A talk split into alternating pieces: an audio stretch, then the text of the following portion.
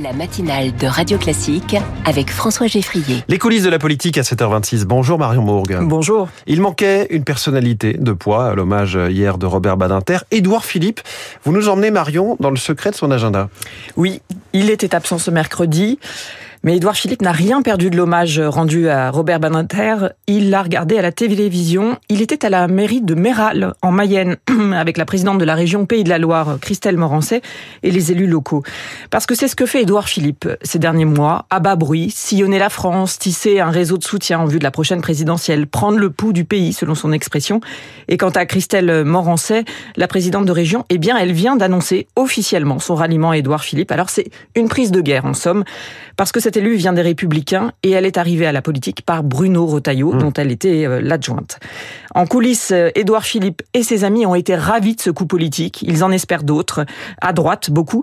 Et depuis le début du mois, eh bien, le maire du Havre déjeune avec beaucoup d'amis. Jean-François Copé, qui plaide depuis deux ans pour un accord de gouvernement avec la majorité présidentielle. Les deux élus euh, qui se connaissent bien ont parlé de l'avenir, confie tout sourire un soutien d'Édouard Philippe. C'est une manière de nous dire qu'après les européennes, eh bien, les plaques politiques pourraient bouger. Autre déjeuner, Édouard Philippe et Mathieu Darnaud. C'est le premier vice-président du Sénat. C'est un très proche de Gérard Larcher et de Laurent Wauquiez, qu'Édouard Philippe n'aime pas beaucoup.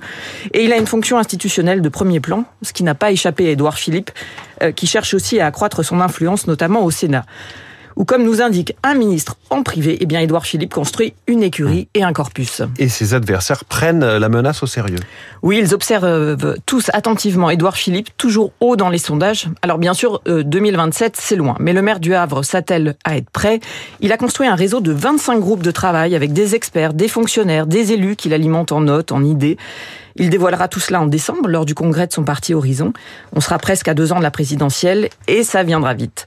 Mais au-delà du fond, eh bien, ce qu'Édouard Philippe doit trouver, glissant de ses amis, c'est l'équilibre entre la succession et la rupture. Il ne doit pas apparaître comme le successeur d'Emmanuel Macron. Il ne doit pas non plus incarner son opposé, au risque sinon évidemment de se couper euh, de la base et de la majorité. Il doit rappeler son expérience, mais aussi apporter un peu de nouveauté. Sinon, il risque de se faire doubler par Gabriel Attal, lui aussi très populaire dans les enquêtes d'opinion. Édouard Philippe n'a d'ailleurs pas déjeuné avec l'actuel Premier ministre. Mhm. C'est pas son sujet. Lui, il veut s'attaquer à Marine Le Pen. Il veut convaincre les Français. Dans quelques jours, d'ailleurs, il s'envolera pour la Réunion, cinq jours sur place, pour continuer, comme il le dit, à prendre le pouls du pays. Les déjeuners d'Édouard Philippe ce matin dans les coulisses de la politique, signé Marion Mourgue. Merci beaucoup. Merci. La chef adjointe du service politique du Parisien avec nous.